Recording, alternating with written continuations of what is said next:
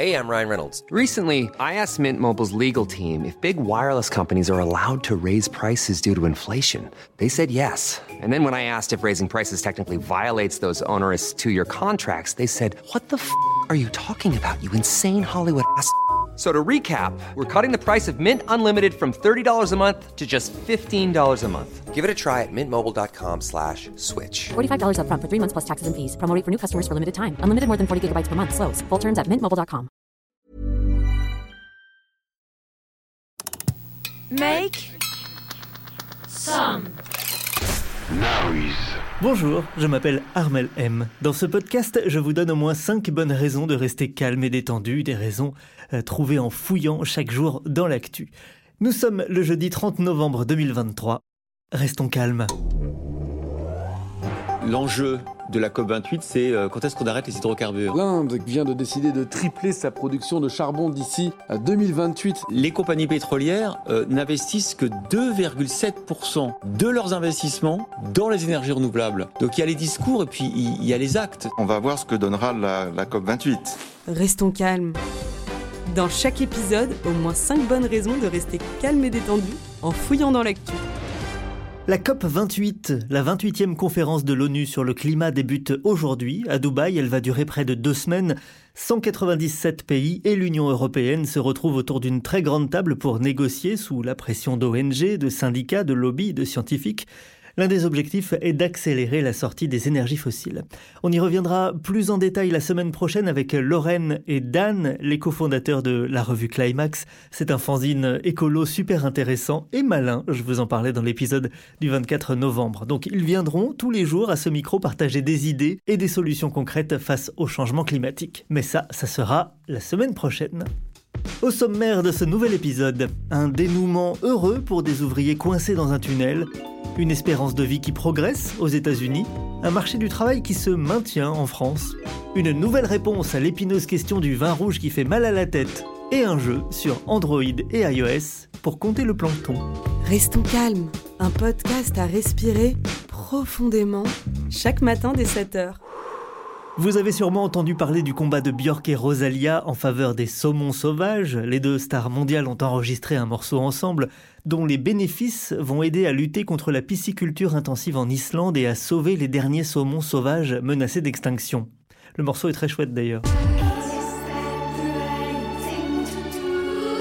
Mais avez-vous entendu parler du combat de la Française des Jeux pour le plancton? Pour la plupart des gens, la Française des Jeux, la FDJ, ce sont des jeux à gratter ou des grilles qu'on remplit dans l'espoir de devenir millionnaire et ça n'arrive jamais. Mais derrière ces grilles toujours perdantes, remplies avec la conviction que cette fois c'est sûr ce sont les bons numéros, il y a des salariés. Dans le cadre d'un programme d'intra-entrepreneuriat, des salariés de la FDJ ont développé un jeu permettant de compter le plancton en Méditerranée. C'est le journal Le Parisien qui nous en parle.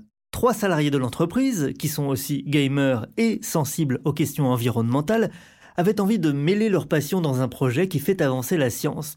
Après plusieurs années de réflexion et de travail, leur projet a finalement abouti. Depuis le 13 octobre, le jeu Play for Plankton est disponible sur Android et iOS. Le but du jeu, c'est de classer quelques 500 000 images de plancton fournies par l'Institut de Villefranche-sur-Mer. En le faisant, nous permettons aux scientifiques de gagner du temps, explique l'un des créateurs, Jean-Guy Escolivet. Le plancton, c'est un élément essentiel de la vie marine, l'aliment de base, hein, généralement microscopique ou très petit.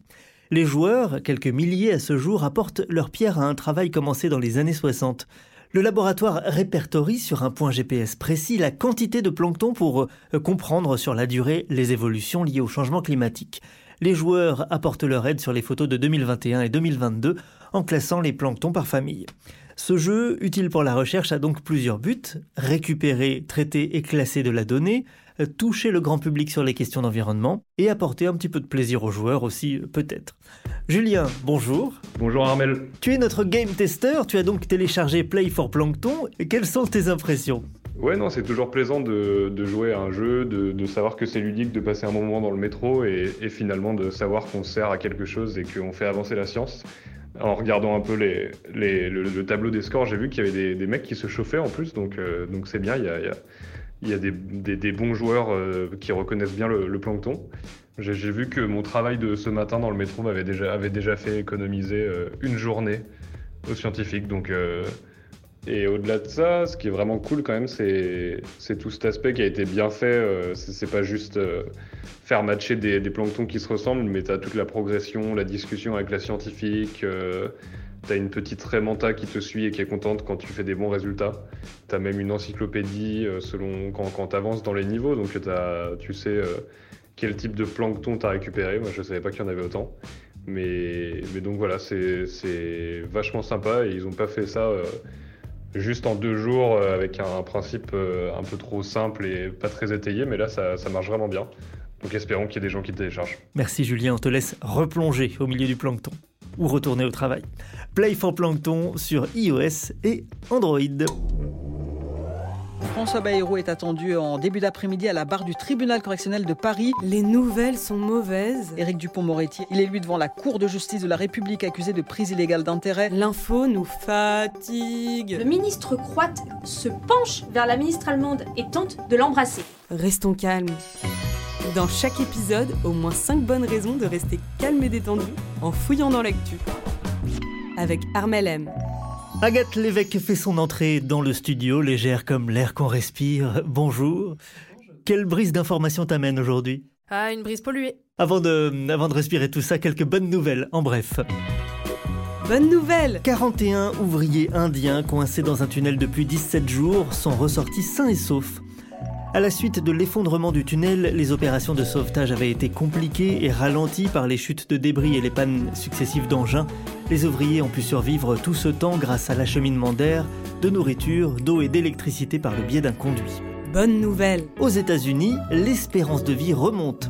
Les filles et les garçons nés aux États-Unis l'année dernière ont tous vu leur espérance de vie s'améliorer. La raison principale est la baisse de la mortalité liée au Covid-19 indiquent les centres de prévention et de lutte contre les maladies.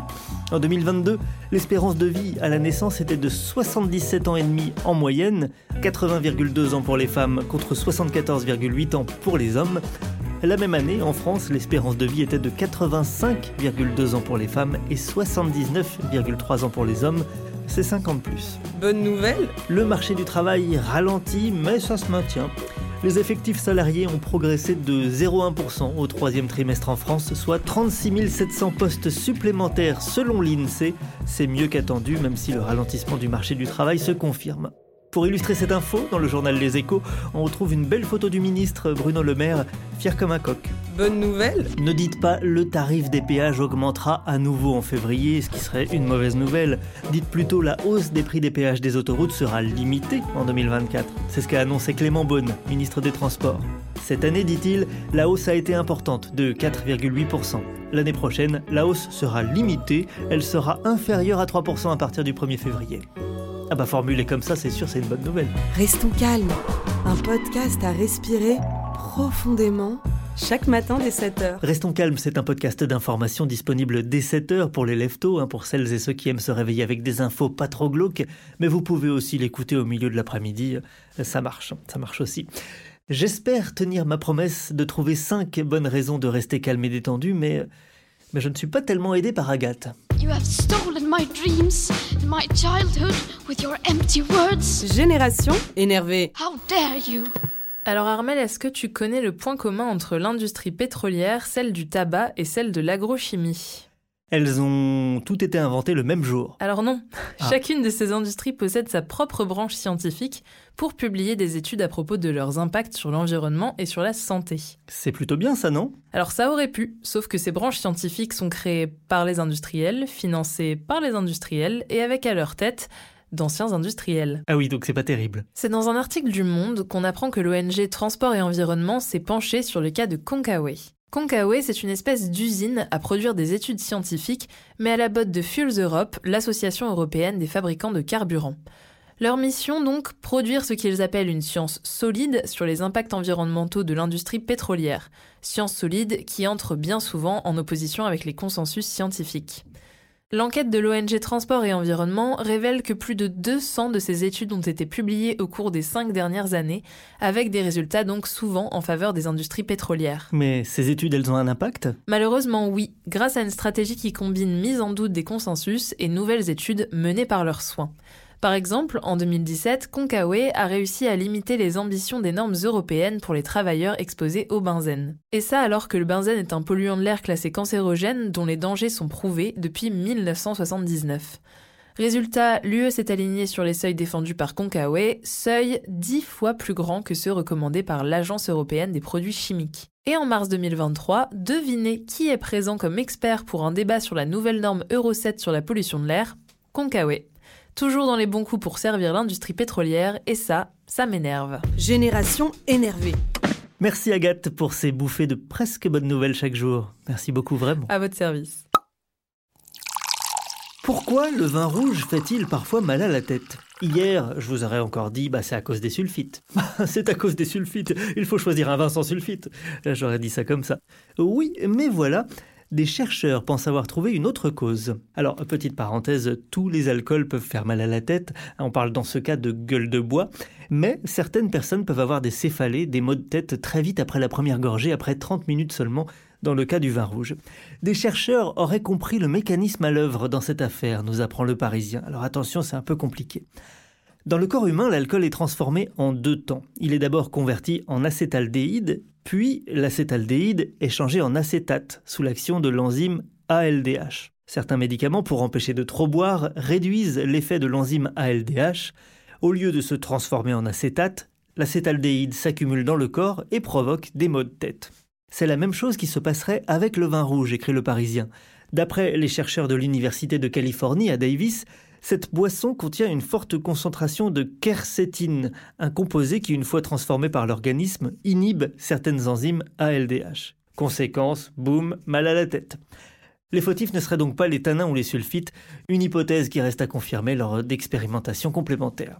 La bonne nouvelle dans tout ça, c'est que vous, comme moi, nous sommes capables de convertir de l'alcool en acétaldéhyde et puis en acétate sans même y penser. On sait le faire en racontant n'importe quoi au comptoir. On est vraiment trop fort.